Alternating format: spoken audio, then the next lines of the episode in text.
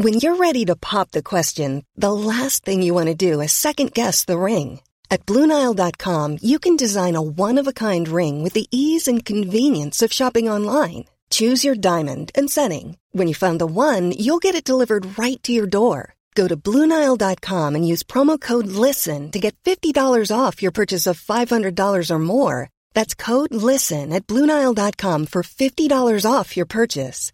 Bluenile.com code LISTEN. Ever catch yourself eating the same flavorless dinner three days in a row? Dreaming of something better? Well, HelloFresh is your guilt free dream come true, baby. It's me, Kiki Palmer. Let's wake up those taste buds with hot, juicy pecan crusted chicken or garlic butter shrimp scampi. Mm. Hello Fresh.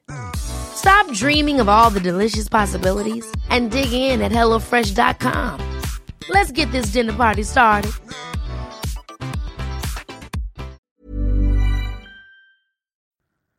Hola y bienvenidos al podcast Tiny Vampires.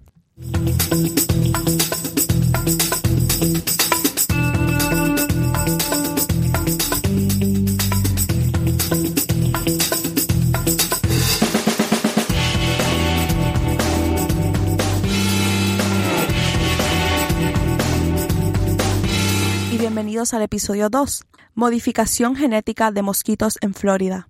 Soy Raquel Montañez González, su presentadora.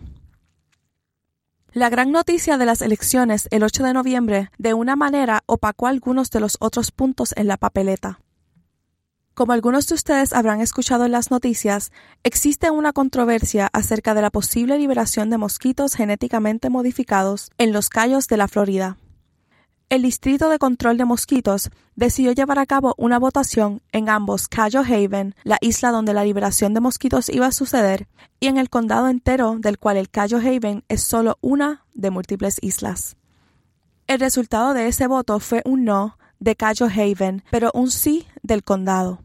Esto significa que el gobierno federal debe llevar a cabo el proceso de aprobar o denegar una de las otras islas en el condado como un sitio de liberación de mosquitos.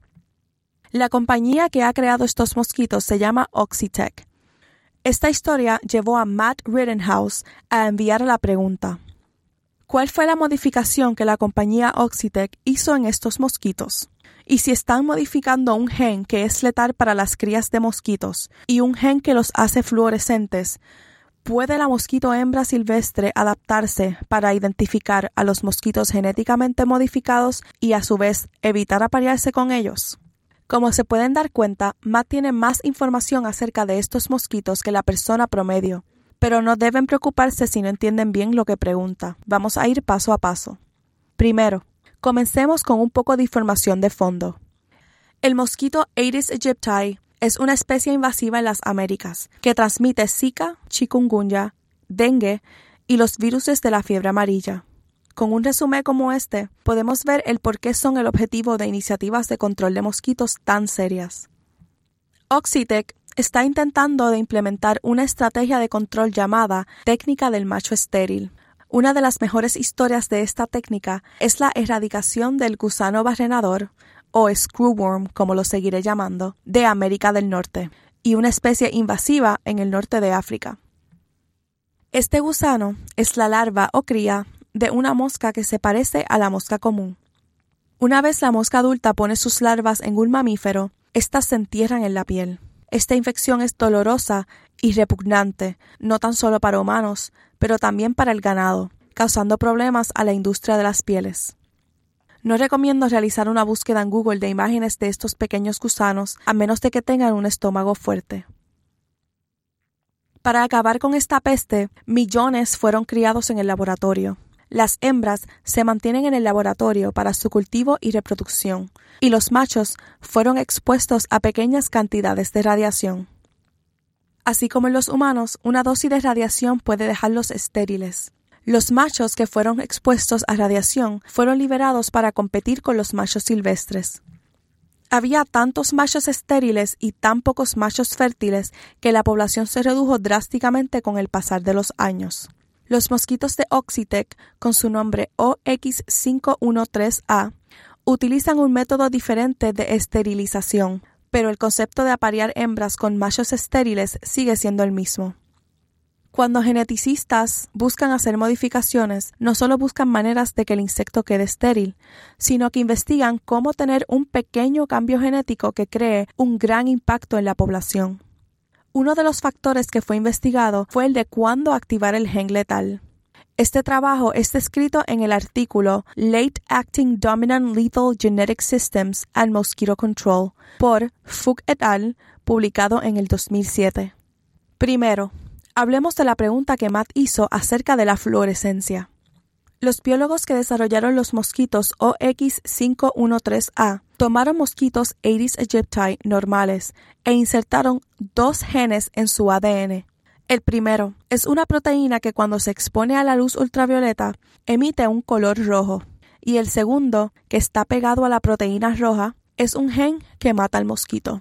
La proteína roja fosforescente se llama una proteína reportera. Como los genes están pegados uno al otro, si ves uno, ya sabes que el otro está presente. Es como el olor del gas que proviene de la estufa. El gen letal es como el gas. Normalmente no podemos olerlo, saborearlo, sentirlo, oírlo y verlo, pero está haciendo todo su trabajo cuando calentamos la comida. Cuando mezclamos un olor con el gas, tenemos una manera de saber que la estufa está encendida. El olor no está haciendo el trabajo, solo nos deja saber que el gas está ahí. La proteína roja fosforescente no afecta al mosquito, solo deja saber a los investigadores que el gen letal fue insertado en el ADN del mosquito exitosamente. Parte de la pregunta de Matt fue si están modificando un gen que es letal para las crías de mosquitos y un gen que los hace fluorescentes, ¿puede la mosquito hembra silvestre adaptarse para identificar a los mosquitos genéticamente modificados y evitar aparearse con ellos? Es lógico que se haga esta pregunta. Si las hembras prefieren a los machos silvestres que a los machos rojos, sus crías van a sobrevivir y posiblemente pasar la preferencia del macho normal pero el rojo fluorescente solo es visible en la oscuridad, bajo luz ultravioleta. Los machos genéticamente modificados en condiciones silvestres no se ven diferentes ante los ojos de las hembras. Cuando hablamos de hacer a los machos estériles, la razón por la que no podemos usar la técnica de radiación que fue utilizada con el screwworm es porque los mosquitos parecen ser más sensitivos a esta técnica que deja a los machos enfermos y menos probables que las hembras se apareen con ellos cuando hay muchos silvestres como opciones. Esta es una de las razones por las cuales las personas interesadas en controlar poblaciones de mosquitos recurren a modificaciones genéticas. Los geneticistas aprendieron de expertos en ecología de vectores que mosquitos jóvenes tienen lo que llamamos poblaciones dependientes de densidad, lo que significa que cuando son jóvenes, lleguen a adultez o no, son mayor dependientes de cuántos otros mosquitos jóvenes deben competir por espacio y comida. Fuchs y las otras personas haciendo el trabajo se plantearon la hipótesis de que si el mosquito macho es modificado para producir huevos que nunca van a germinar, pues las hembras con las que se apareen no producirán mosquitos que lleguen a adultez. Los huevos puestos por hembras que se apareen con machos silvestres podrán prosperar, ya que no tienen que competir por espacio y comida. Los mosquitos son como mariposas en el aspecto de que tienen etapas de larvas, luego pupas y luego emergen como adultos voladores. Este artículo se pregunta qué es mejor para la reducción de mosquitos, huevos que no funcionan o un gen letal que mata al mosquito en su etapa de pupa. De cualquier manera, si los mosquitos mueren antes de convertirse en adultos, ¿cómo tenemos machos adultos que se apareen con las hembras silvestres? En el laboratorio, las larvas se alimentan con el antídoto del gen letal, el cual es un antibiótico llamado tetraciclina. Los mosquitos no tienen acceso al antídoto en la naturaleza, así que mueren. Para saber cuál método resultará en la menor cantidad de mosquitos en la naturaleza, Fuchs y sus colegas construyeron un programa computarizado que llamaremos un modelo. Estos tipos de modelos se hacen basándose en lo que hemos aprendido de los mosquitos en un año. Cosas como cuánto tiempo las hembras viven, cuántos huevos pone usualmente, cuántos huevos emergen, cuánta comida una larva de mosquito necesita y cuánta comida hay disponible en el hábitat promedio de una larva. La idea es que al tener un gen letal que se active cuando el mosquito está a punto de convertirse en adulto, estos no solo mueren, pero a la vez se prestan como competidores ante larvas de mosquitos silvestres. Estas larvas genéticamente modificadas, que ahora están muertas, tomaban espacio y comida que hubiese estado disponible para mosquitos silvestres, reduciendo de esa manera el número de mosquitos totales. El modelo se corrió manteniendo todos los números iguales, excepto por cuántas larvas habían en el hábitat, porque en un escenario los huevos nunca emergen y en otro las larvas mueren antes de convertirse en adultos. Determinaron que tener un gen letal que actúa tarde resulta en un 27% menos mosquitos en el peor de los casos y 540% menos mosquitos en el mejor de los casos cuando se comparan a los machos que produjeron huevos que nunca emergieron.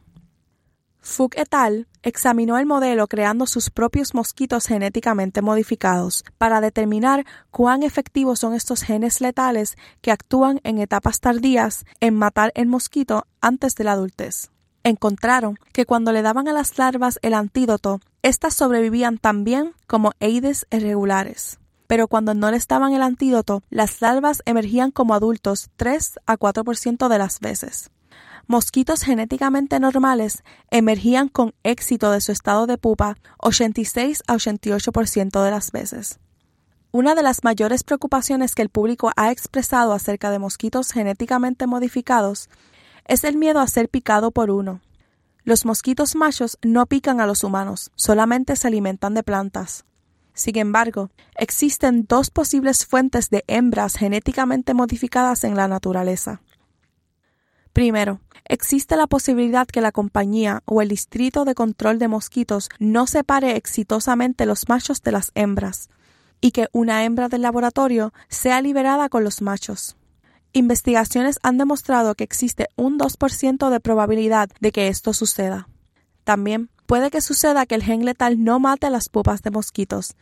En el trabajo de Fuchs encontraron que esto sucedía 3 a 4% de las veces.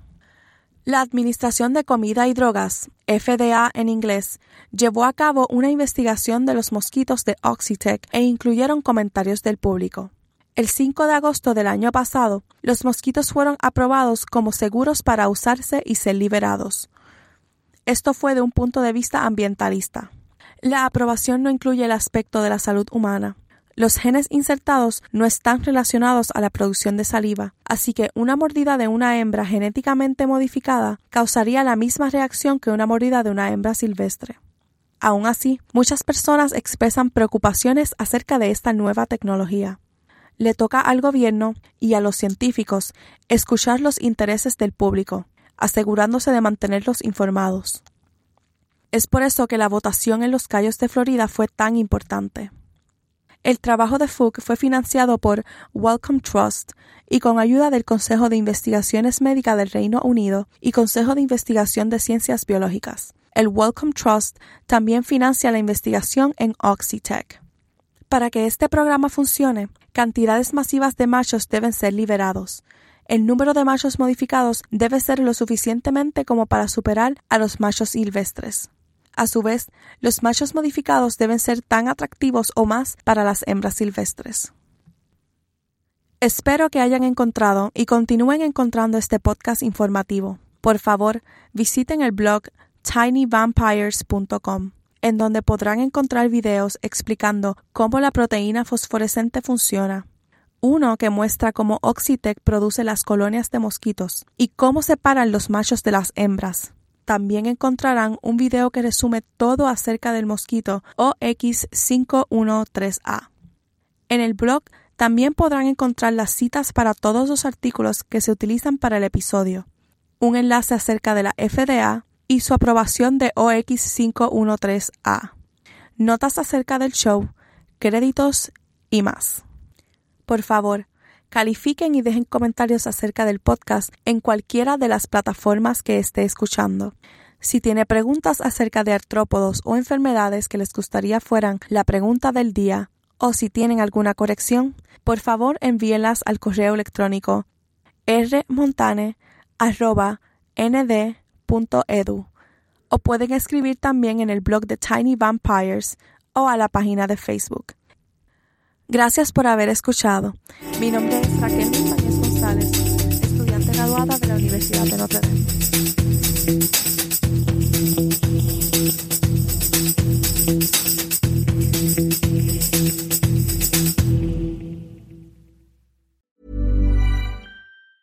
Ever catch yourself eating the same flavorless dinner three days in a row?